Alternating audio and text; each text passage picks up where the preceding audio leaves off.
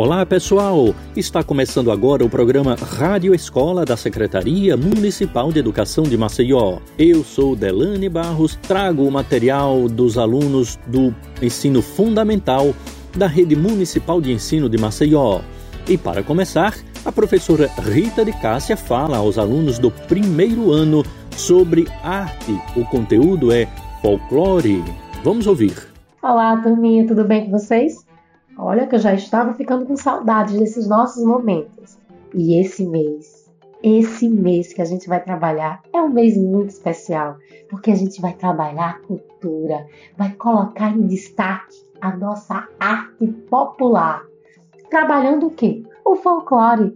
Mas o que é o folclore, tia Rita? O folclore é o conjunto das tradições, conhecimentos e crenças de um povo, que se manifesta de diversas formas.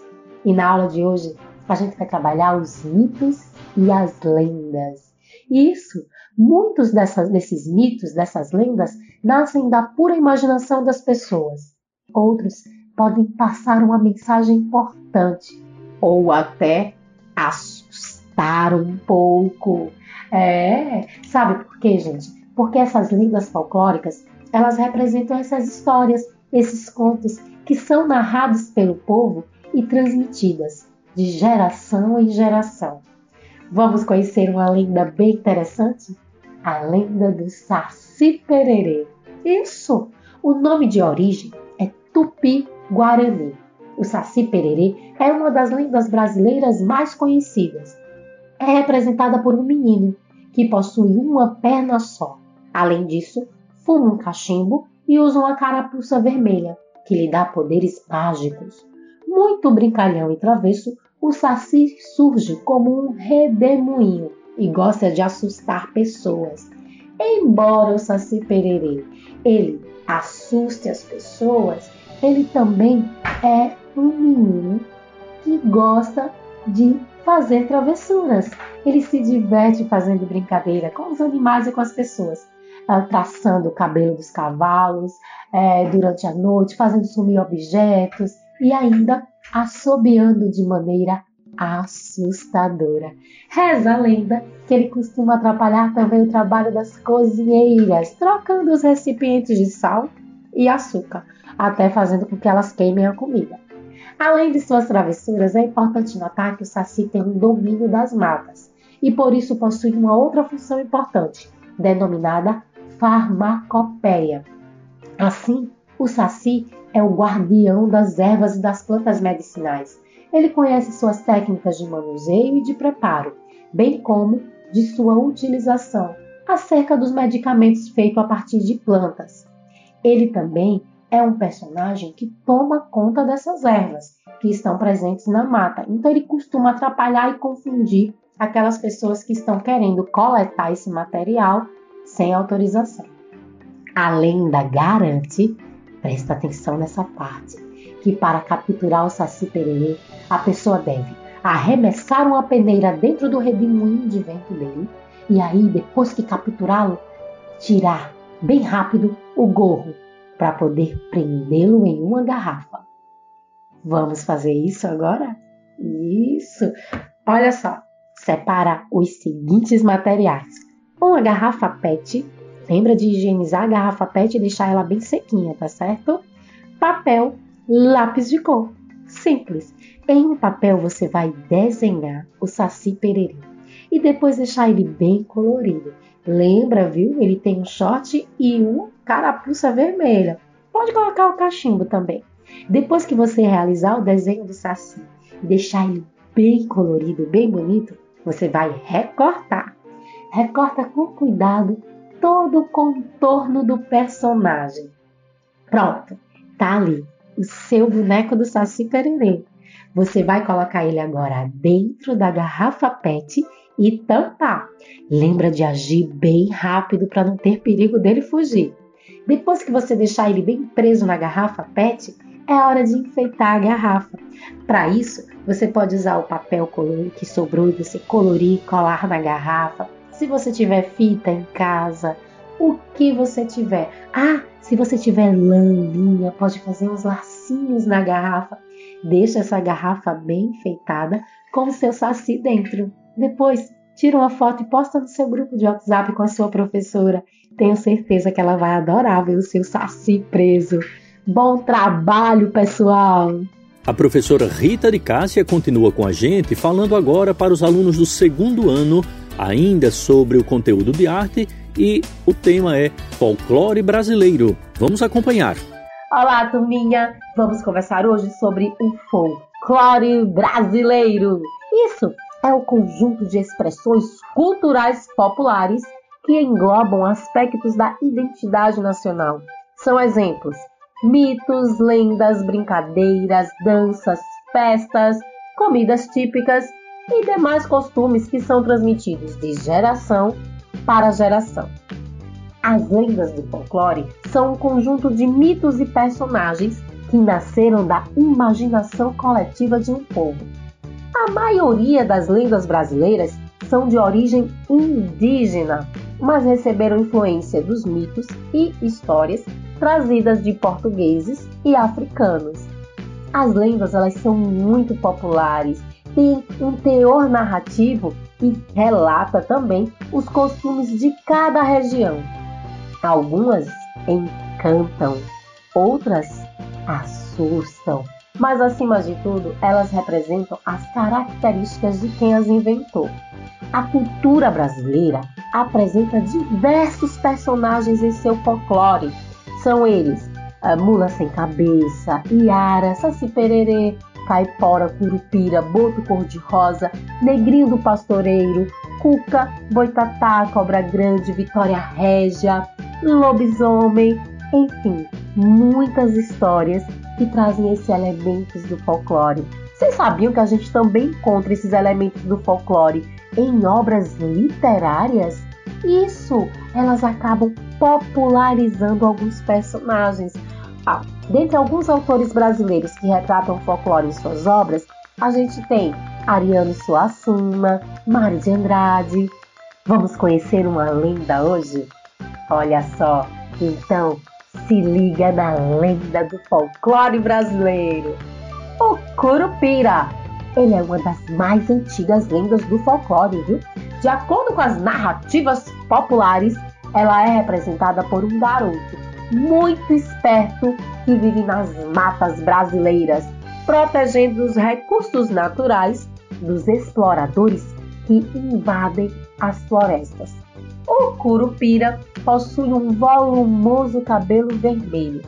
Entretanto, sua característica mais marcante são os dois pés virados para trás e os calcanhares para frente.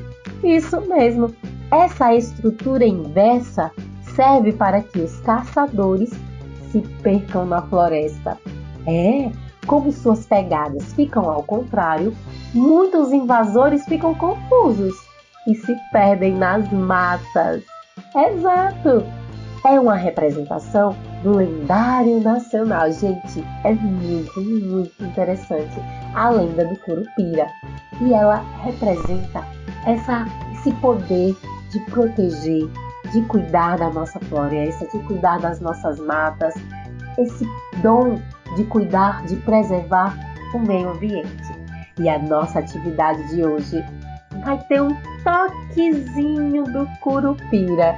Isso mesmo, a gente vai fazer uma colagem criativa. Como vai funcionar essa colagem criativa, turminha? Se liga! Vocês vão pegar plantas. Presta atenção. Não quero saber de ninguém, ninguém, viu? Tirando folhinhas de árvores, plantas que estejam no chão, aquelas folhinhas secas que caem no chão. E a gente vai montar uma floresta colando essas folhinhas secas que a gente conseguiu pegar do chão perto de alguma árvore. Depois que a gente fizer uma colagem bem bonita de uma mata, aí vem a parte mais legal. Para completar a nossa colagem, você vai pegar linhas com a mamãe, pode ser lã, linha, barbante, e redesenhar o contorno do curupira e colar essa linha nesse contorno. Então, o nosso curupira vai ficar bem diferente, bem interessante. E eu quero também que vocês criem uma frase de preservação do meio ambiente. Vamos lá? Bom trabalho, pessoal! Chegou a vez agora da professora Lindiane Eliomarie, que fala aos alunos do terceiro ano sobre arte. O conteúdo é Lendas Folclóricas Brasileiras. Riquíssimo conteúdo. Vamos acompanhar. Olá, galerinha! Tudo bem com vocês? Bom, nossa aula de hoje vamos falar de lendas folclóricas. Já ouviram falar? E vocês sabem também o que é folclore? Quer dizer sabedoria de um povo. É o conjunto de tradições, lendas, canções e costumes de um povo. Hoje vamos ouvir uma lenda. Preparados? Vou perguntar no final de quem se retrata a personagem desta lenda, ok? Então prestem bastante atenção.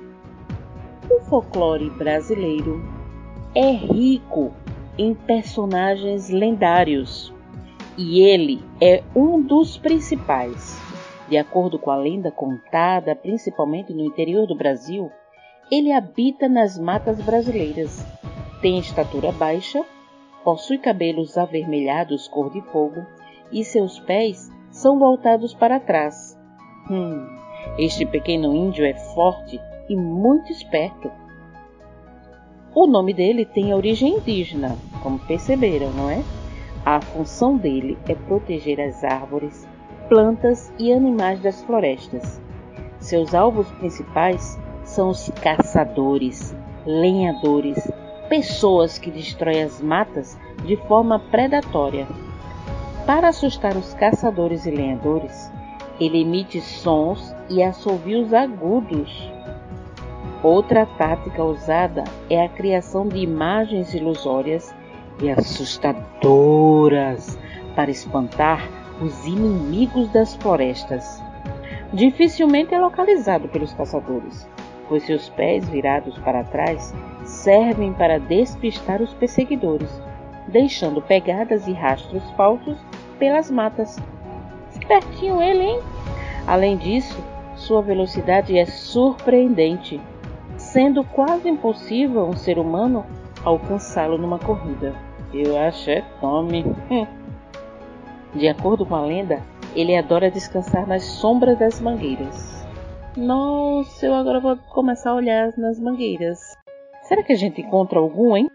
Hum, os contadores de lendas dizem que ele adora pregar peças naqueles que entram na floresta. Por meio de encantamentos e ilusões, ele deixa o visitante atordoado e perdido, sem saber o caminho de volta.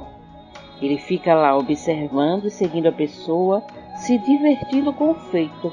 Olha só que danado esse menino! Nossa, mas. Galerinha, será que ele existe na realidade? Hum, não podemos esquecer que as lendas e mitos são histórias criadas pela imaginação das pessoas, principalmente dos que moram em zonas rurais. Fazem parte deste contexto e geralmente carregam explicações e lições de vida. Portanto, não existem comprovações científicas sobre a existência dessas figuras folclóricas. Pois é. De acordo com a lenda, uma forma de fazer o Opa, quase que eu falo o nome dele. Ai! Uma forma de fazer ele feliz é deixar na floresta presentes como alimentos, flechas e fumo. Nossa, que presente, hein? Bom, ele parece muito com caipora, sabia? Só que o caipora ele possui os pés normais, né? Então, galerinha, já adivinharam quem é o personagem desta lenda? Um, dois, três é o Curupira! Pois é, o Curupira. E como atividade, vocês vão pesquisar mais um pouquinho sobre ele, Curupira, e fazer um lindo desenho, como se fosse uma obra de arte. Vocês vão desenhar uma cena. Esse desenho, ele precisa falar através de suas cores, linhas e formas. Combinado? Sua arte pode ser desenhada, pintada ou colada. Use a sua imaginação. Caprichem aí, tá? Até a próxima aula! Agora, o conteúdo é para os alunos do primeiro, do segundo e também do terceiro ano da Rede Municipal de Ensino de Maceió. O conteúdo é de língua portuguesa. A professora Ana Caroline Santos fala sobre Trava-Língua, parte 2, de encontro consonantal com a letra R. Olá, meus amores! Aqui quem fala é a professora Carol. Hoje trago aula 14 do componente curricular de língua portuguesa para o primeiro, o segundo e o terceiro ano do ensino fundamental. Nós iremos iniciar este momento relembrando o que aprendemos no nosso último encontro. Vocês lembram tudo aquilo que aprendemos da última vez? Ah, foram os encontros consonantais. Lembram o que é um encontro consonantal? O encontro consonantal é aquele encontro de duas consoantes em uma palavra. Estudamos o encontro consonantal encontrado na palavra bruxa. BR é um encontro consonantal. Podemos perceber que quando colocamos a letra B entre uma consoante e uma vogal, o som irá se modificar e então o som da sílaba irá tremer quando falamos. Os alunos do primeiro ano do ensino fundamental ficaram de fazer uma lista com nomes de animais que possuíssem o encontro consonantal BR. Quais foram esses animais? Vocês lembram? Cobra, zebra, cabra. Além de escrever os nomes, vocês também teriam que desenhar esses animais. Vocês fizeram? Vamos ver se ficou tudo certinho? Então vamos lá. A palavra cobra tem C, O, B, R, A. Vocês fizeram assim? Vou repetir. C, O, B, R, A. Fizeram a palavra cobra desta forma? Se não fez, é só escrever do lado. Não precisa apagar o que você fez. A palavra zebra Vamos lá. Z, E, B, R, A. E então, conseguiram escrever desta forma? Eu vou repetir. Z, E, B, R, A. E então, fizeram a palavrinha zebra? Se não fizeram assim, não tem problema. É só escrever do lado. E a palavra cabra? Vamos lá. C A B R A. Vou repetir. C A B R A. Então, foi assim que você fez a palavra cabra? Se não fez assim, não tem problema. Escreve do ladinho da palavra que você tinha escrito anteriormente. Já os alunos do segundo ano teriam que fazer uma lista com objetos que poderiam encontrar em sua casa. Vamos a essa lista? Prato, travesseiro, fronha, travessa. Esses objetos todos, eles têm uma característica. Eles possuem o encontro consonantal com a letra R no meio. Então vamos à correção. A palavra prato. Vamos ver se vocês fizeram dessa forma. E se não fez, não tem problema. Escreve do ladinho prato. P R A T O. E então, acertaram muitas letras? Eu vou repetir. P, R, A, T, O. Prato. Agora vamos para a próxima palavra. Foi a palavra travesseiro. Vamos lá. T, R, A, V, E, S, S, E, I, R, O. Travesseiro. E então, vocês conseguiram escrever esta palavra tão grande? Se não conseguiu, não tem problema. Eu vou repetir. T R A V E S S E I R O. Bom, é assim que se escreve a palavra travesseiro. Se não foi assim que você fez, não tem problema. É só escrever do lado da palavrinha que você já tinha feito anteriormente. A outra palavra foi a palavra fronha. Vamos lá? F R O N H A F R O N H A É assim que se escreve a palavrinha fronha. Mas se você não escreveu desta forma, não tem problema. É só escrever do lado do nome que você já tinha feito anteriormente. E por último, a palavra travessa. T R A V E S S A. E então, foi assim que você escreveu? Você usou todas essas letrinhas? Eu vou repetir. T R A V E S S A.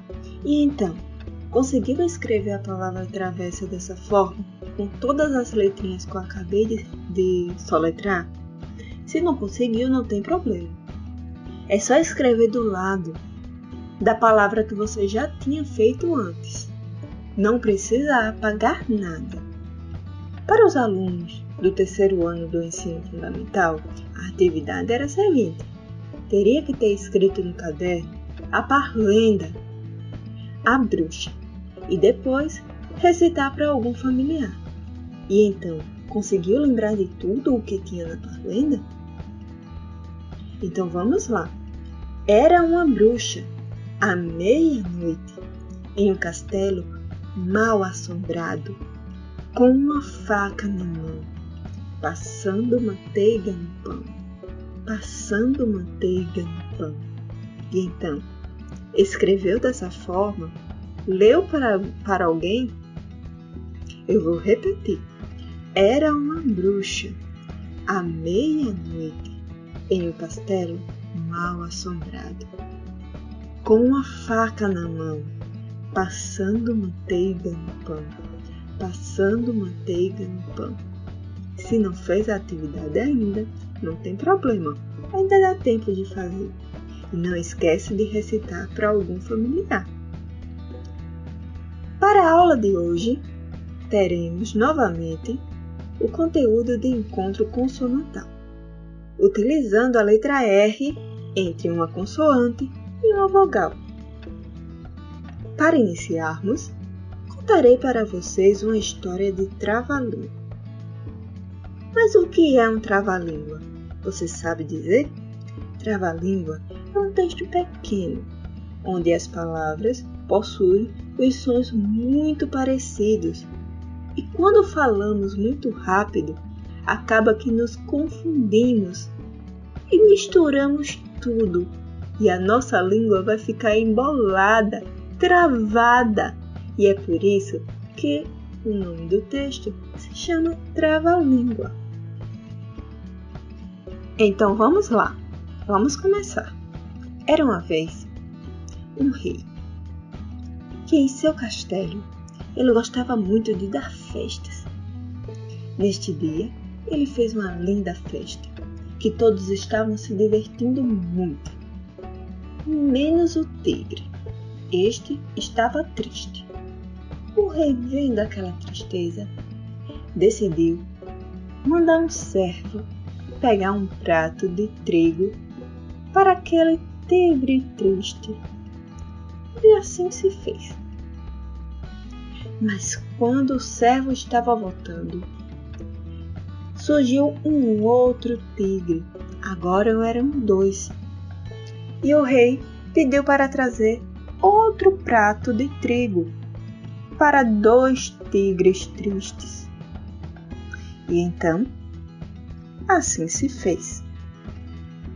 Mas quando o servo estava voltando, apareceu outro tigre triste. E então, agora eram três.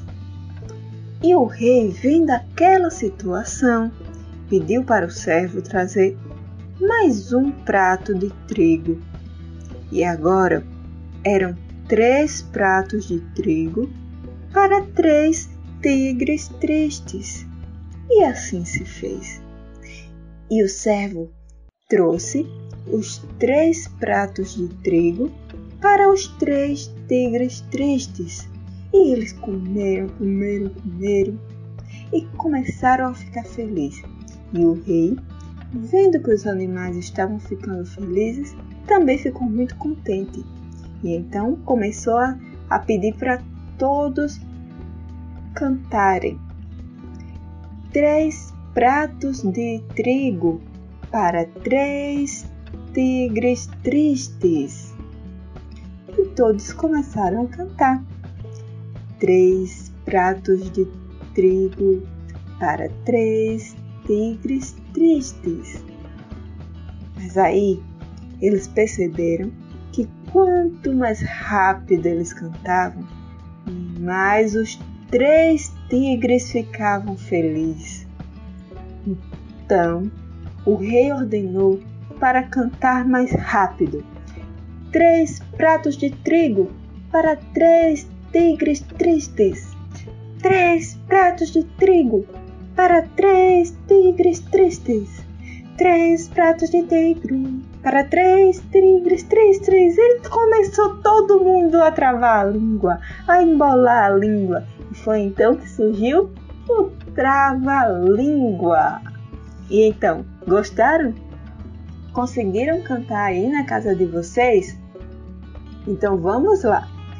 Três pratos de trigo para três tigres tristes. Só vocês! E então, conseguiram? Três pratos de trigo para três tigres tristes. E quanto mais rápido canta, mais embolada sua língua vai, vai ficar. Para formar a palavra trigo e a palavra tigre, nós vamos ter encontros consonantais. Na palavra tigre, nós vamos ter T, I, G, R, E. O encontro consonantal vai se fazer com a letra G, R. Já na palavra trigo, nós temos T, R, I, G, O. Trigo. O encontro consonantal vai ser encontrado na sílaba que tem T, R. Percebam que nas duas palavras tem praticamente as mesmas letras. Na palavra trigo, nós vamos encontrar a letra T, R, I, G, O. Já na palavra tigre, nós vamos encontrar T, I, G, R, E. E então, qual é as únicas letrinhas que irão se modificar? O O e a letra E. As outras são todas iguais e é por isso que nós acabamos nos confundindo na hora de falar, porque tem os sons muito parecidos e as letras se repetem. Para os alunos do primeiro ano do ensino fundamental, a atividade será a seguinte: Meu amor, você irá desenhar um tigre, aquele animal que parece um gato gigante.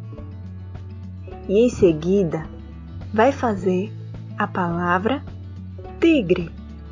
Faça do seu jeito. Em seguida, peça para um adulto escrever também a palavra e você vai ver quantas letras você conseguiu acertar.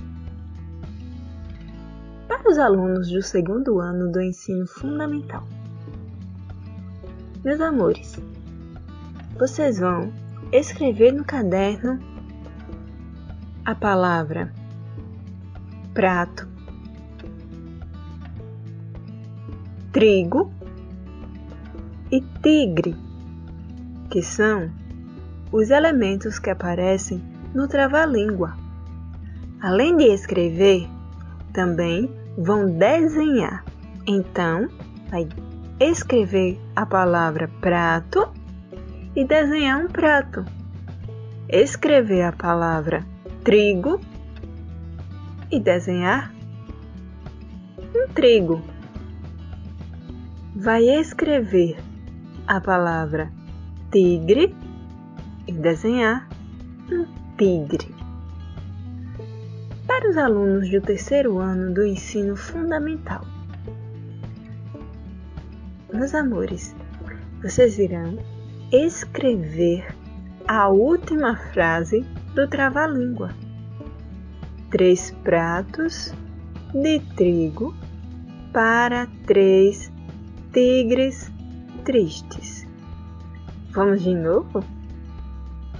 três pratos de trigo para três tigres tristes. E em seguida, você irá desafiar os seus familiares e ver quem consegue falar mais rápido e sem errar esse trava-língua. Então, eu vou falar de novo para você lembrar bem direitinho e copiar três pratos de trigo para três tigres tristes. Por hoje é só. Um grande beijo, um forte abraço e tchau, tchau! A professora Lindiane Elio-Marie está de volta. Ela fala para os alunos do quarto ano sobre o conteúdo de arte lendas folclóricas brasileiras. Olá, galerinha! Tudo bem com vocês? Bom, nossa aula hoje vamos falar de lendas folclóricas. Já ouviram falar? E sabem também o que é folclore? Pois é, este mês nós estamos comemorando o folclore. Dia 22 de agosto, Dia do Folclore. E o que é folclore? sabedoria de um povo, conjunto de tradições, lendas, canções e costumes de um povo. E para começar esse mês, vamos começar com uma lenda? Preparados? Vou querer saber quem é a personagem da lenda, hein? Então prestem muita atenção. Vamos lá? Esse personagem folclórico ele é muito conhecido no Brasil. Já foi tema de filmes, livros, histórias em quadrinhos e até ganhou um dia sua homenagem. Pois é, dia 31 de outubro é o dia que se comemora ele. Provavelmente ele surgiu entre os povos indígenas da região sul do Brasil, ainda durante o período colonial, possivelmente no final do século XVIII. É o novo, hein? Nossa! Nesta época, era representado por um menino indígena de cor morena que vivia aprontando travessuras na floresta. Porém, ao migrar para o norte do país, o mito e o personagem sofreram modificações ao receberem influências da cultura africana. Ele se transformou no jovem negro com apenas uma perna, pois, de acordo com o mito, havia perdido a outra perna numa luta de capoeira. Passou a ser representado então usando um gorro vermelho e um cachimbo, típico da cultura africana. Até os dias atuais, ele é representado desta mesma forma. O comportamento é a marca registrada deste personagem folclórico. Muito divertido e brincalhão, ele passa todo o tempo aprontando travessuras nas matas e nas casas. Olha, assusta viajantes, esconde objetos domésticos, emite ruídos, assusta cavalos e bois no pasto. Apronta não ele, hein? Apesar das brincadeiras, não pratica atitudes com o objetivo de prejudicar alguém ou fazer o mal. Diz a lenda que ele se desloca rapidamente dentro de redemoinhos de vento e para capturá-lo é necessário jogar uma peneira ou um rosário bento sobre ele.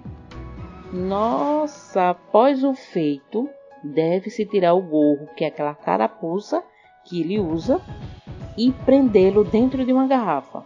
Somente dessa forma ele irá obedecer o seu proprietário, fazendo com que seu desejo seja realizado. Mas, de acordo com o mito, esse personagem não é voltado apenas para brincadeiras, não, hein, galerinha? Ele é um importante conhecedor de ervas da floresta, da fabricação de chás e medicamentos feitos com plantas. Ele controla e guarda os segredos de todos estes conhecimentos. Aqueles que penetram nas florestas em busca destas ervas devem, de acordo com a lenda, pedir a sua autorização.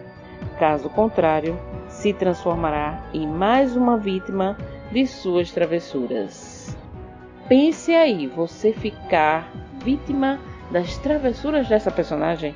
Nossa, para ter dor de cabeça.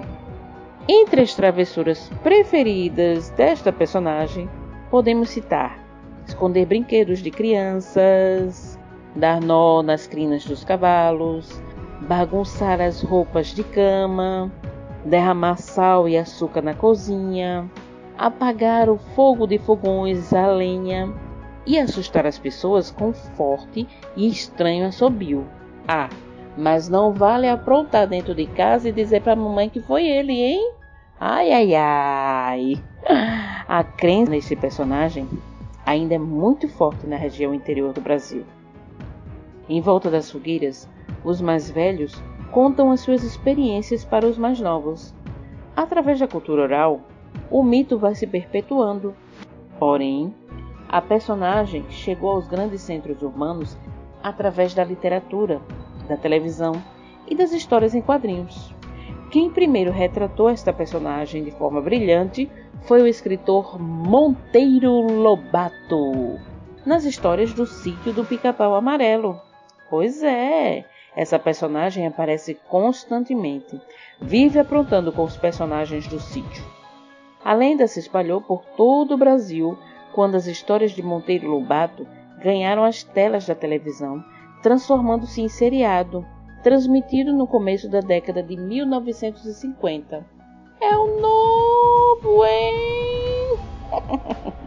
Porém, a personagem, ela também criou vida nas histórias em quadrinho do personagem Chico Bento, de Maurício de Souza.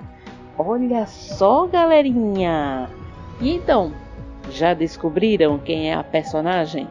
Essa personagem brincalhona que tem um cachimbo e um gorro vermelhinho.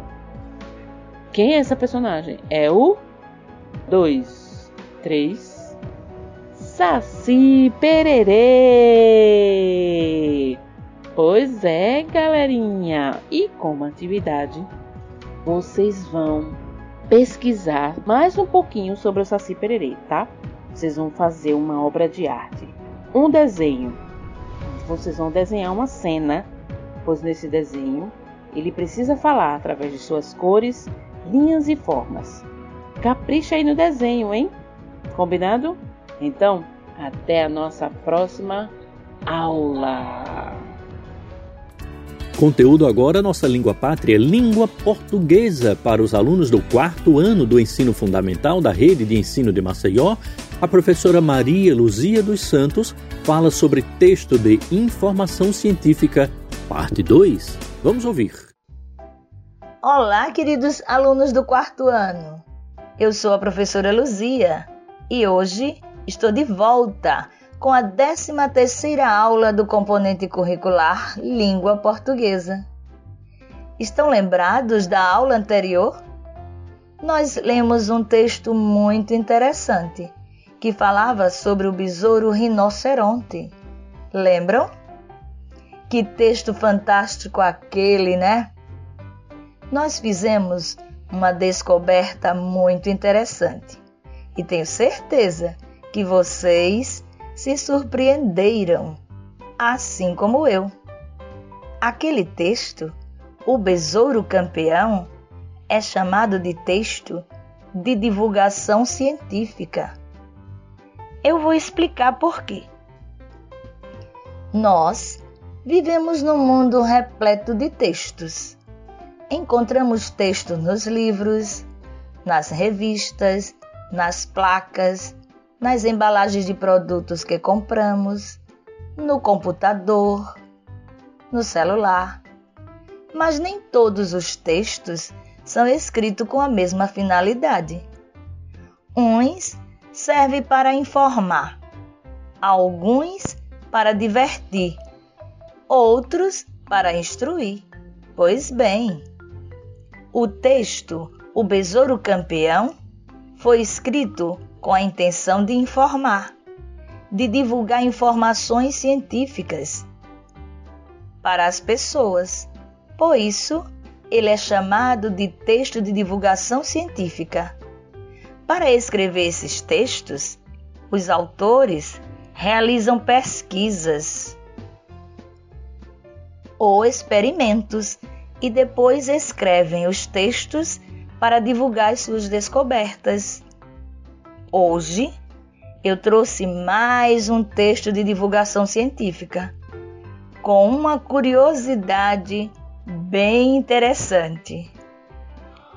Ouçam bem o título por que a gente se esquece das coisas? Vocês já pensaram a respeito disso? Por que será que a gente não consegue lembrar de tudo que acontece com a gente? Por que às vezes a gente estuda e na hora da prova não consegue lembrar? Fique atento à leitura que você descobrirá. O texto que eu vou ler foi retirado do livro Curiosidades Recreio, da editora Abril. Por que a gente se esquece das coisas? Porque o cérebro descarta as informações que não fazem tanta falta para a gente e isso é normal. Já o esquecimento de memórias importantes pode acontecer quando você está nervoso, como numa prova, ou por falha neurológica. Há ainda as memórias que não são guardadas por causarem algum trauma. O cérebro percebe que elas podem nos prejudicar e as elimina. E aí? Entenderam por que, que a gente se esquece das coisas? Olha só, o nosso cérebro é muito fantástico, não é mesmo? Ele descarta informações que não são tão importantes, que não fazem tanta falta para a gente. E isso é normal. Também esquecemos por falha neurológica ou quando ficamos nervosos. Isso acontece comigo também.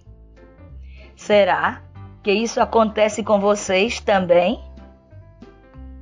E o nosso cérebro é tão incrível que as memórias que podem nos prejudicar são eliminadas.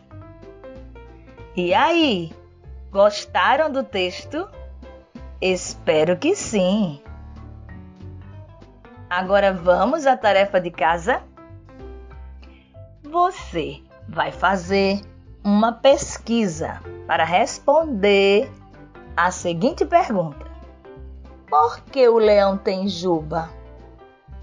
Vou repetir. Por que o leão tem juba? Mas, antes de pesquisar, você vai pensar sobre essa pergunta e vai escrever no caderno a sua resposta, a sua opinião. Depois que você escrever a sua explicação, é a hora da pesquisa. Descubra a resposta e escreva no caderno. Essa atividade terá duas respostas e vai ficar assim. Primeiro, você escreve a pergunta: Por que o leão tem juba? Abaixo da pergunta, você escreve: Letra A: Minha opinião. Pula cinco linhas e escreve a letra B. Na letra B, você escreve a palavra pesquisa e registra toda a sua pesquisa, certo?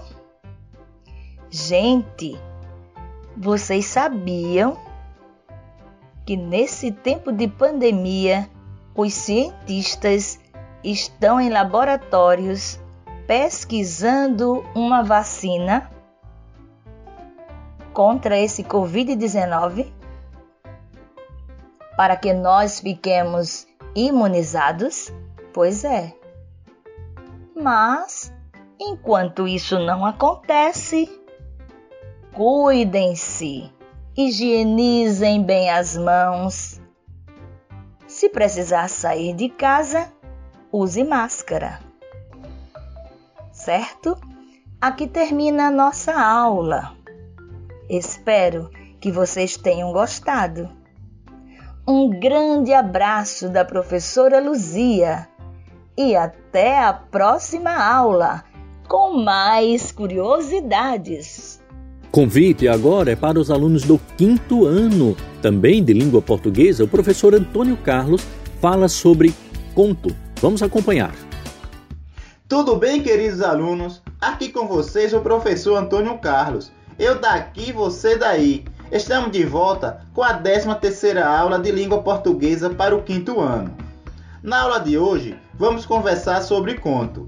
Será a nossa primeira aula sobre esse gênero textual. Imagino que todos vocês devem gostar muito de ouvir contos, não é? Mas o que é um conto? O conto é um gênero textual caracterizado por ser uma narrativa literária curta, tendo começo, meio e fim. É uma narrativa contada de maneira breve, porém o suficiente para contar a história completa. O conto possui elementos e estrutura bem marcados. Hoje vamos aprender um pouco mais sobre esse gênero narrativo. Quais são os elementos de um conto? Para que uma narrativa seja considerada um conto, alguns elementos são muito importantes. São eles os personagens, o narrador, o tempo, o espaço, o enredo e o conflito. Hoje nós vamos falar os personagens e o narrador. Vamos iniciar pelos personagens. As narrativas, reais ou fictícias, precisam de um ou mais seres vivenciando sua história. Esses seres podem ser pessoas, animais, objetos ou até seres que ganham vida e consciência para viver aquela história. São as personagens da narrativa. Embora seja comum que o conto tenha poucas personagens, existem contos com muitas delas. Habitantes de um bairro, por exemplo. Mesmo assim, a narrativa continua sendo breve. Agora vamos falar sobre o narrador. É um ser imaginário criado pelo autor a quem cabe contar a história. Ou seja, o narrador é a voz que conta a história dentro da narrativa. Vamos falar sobre dois tipos de narradores: o narrador personagem e o narrador observador. Vamos entender o que é narrador personagem. É quando uma das personagens narra a história. Vou mostrar um exemplo de narrador personagem. Preste atenção neste trechinho. Eu não consegui imaginar, na época, o que ele não suportava na ilha, mas concordei. Saímos de barco pelo mar usando jaquetas, corta-vento e roupa de banho. Vocês perceberam que o narrador faz parte da história? Ele fala: Eu não conseguia. Concordei e saímos. Agora vamos entender o que é narrador observador. O narrador observador não participa da história. Ao invés disso, ele é apenas uma voz contando o que acontece, narrando a história. Veja o mesmo exemplo sendo contado por um narrador observador. Ela não conseguia imaginar, na época, o que ele não suportava na ilha, mas concordou. Saíram de barco pelo mar usando cor jaquetas corta-vento e roupa de banho. Perceberam a diferença? Aqui o narrador fala: ela não conseguia, concordou e saíram. Na próxima aula, iremos continuar estudando sobre o conto e apresentaremos outros elementos da narrativa, o tempo e o espaço. Agora vamos à nossa atividade de hoje. Vamos ver se você compreendeu os elementos da narrativa, os quais conversamos hoje. Vamos pensar na história Chapeuzinho Vermelho. Todos vocês conhecem esse conto, não é mesmo? Lembra como ele inicia?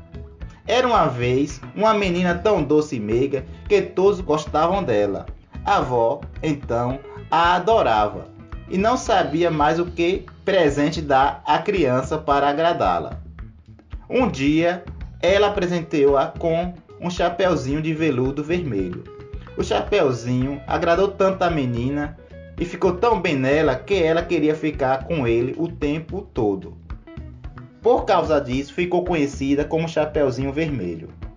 Você vai lembrar dessa história completa e tentar responder as perguntas. Quais são as personagens da história? O narrador é também um personagem ou um narrador observador? Vou repetir as perguntas. Quem são os personagens? O narrador é também um personagem ou um narrador observador? Um forte abraço e até a próxima aula. Nosso muito obrigado a todos os que acompanharam o conteúdo do programa Rádio Escola Maceió. O programa vai ficando por aqui, apresentado diariamente com conteúdo pedagógico para os alunos da Rede Municipal de Ensino de Maceió. Enquanto continua a pandemia do novo coronavírus, o programa Rádio Escola Maceió é uma produção da equipe técnica e pedagógica da Secretaria Municipal de Educação de Maceió. Os trabalhos técnicos deste programa são de Odilon Costa Pinto e a apresentação é minha, Delane Barros. O programa Rádio Escola Maceió é apresentado diariamente pela Rádio Difusora de Alagoas e também está disponível nos aplicativos Spotify e Deezer, além do canal exclusivo no YouTube para este conteúdo. Pode acompanhar.